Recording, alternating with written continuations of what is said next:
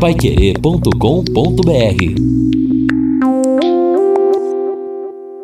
No Jornal da Manhã. Mercado Financeiro. Carnaval deve representar uma movimentação de 8 bilhões de reais no país. Um dos principais feriados prolongados do ano, o Carnaval, deve representar uma injeção de recursos na economia. Segundo a Agência Brasil, com pelo menos 36 milhões de brasileiros aproveitando a festa, o Carnaval deve movimentar 8 bilhões de reais neste ano. Responsável pela estimativa, a Confederação do Comércio, Confederação Nacional do Comércio, CNC, calcula que em termos de receita, este será o melhor carnaval desde 2015. A CNC estima a contratação de 25.400 trabalhadores temporários em todo o país durante este carnaval, alta de 2,8% em relação ao carnaval do ano passado.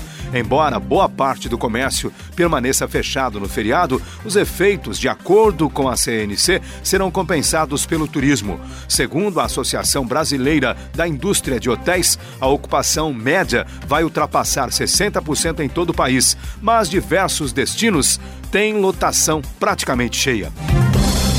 E depois de mais de dois anos de embargo, os Estados Unidos liberaram as compras da carne bovina in natura do Brasil. O anúncio foi feito na última semana pela ministra da Agricultura, Tereza Cristina. Ela disse que recebeu com satisfação uma notícia esperada pelos brasileiros há muito tempo: a reabertura do mercado de carne bovina in natura do Brasil para os Estados Unidos. Segundo a ministra, é uma ótima notícia porque traz a qualificação e a qualidade da carne brasileira reconhecida por um mercado tão importante como o norte-americano.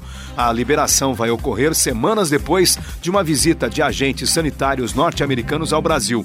Durante a visita a Washington, em março do ano passado, o presidente Jair Bolsonaro havia pedido ao presidente Donald Trump o fim do embargo americano à carne bovina in natura brasileira pouco depois da Operação Carne Fraca, que revelou um esquema de adulteração em certificados da carne vendida no mercado interno, os Estados Unidos suspenderam a compra da carne fresca no Brasil. Isto aconteceu em junho de 2017. Na época, o governo norte-americano alegou abscessos no alimento causados pela vacinação contra a febre aftosa. As exportações de carne industrializada não foram afetadas. O governo brasileiro, então, reduziu a dose da vacina e removeu as substâncias que provocavam tais abscessos. Desde então, o Brasil estava esperando a liberação das exportações para os Estados Unidos. Em 2016, as vendas de carne bovina fresca brasileira para os Estados Unidos somaram 284 milhões de dólares. Paiquerê.com.br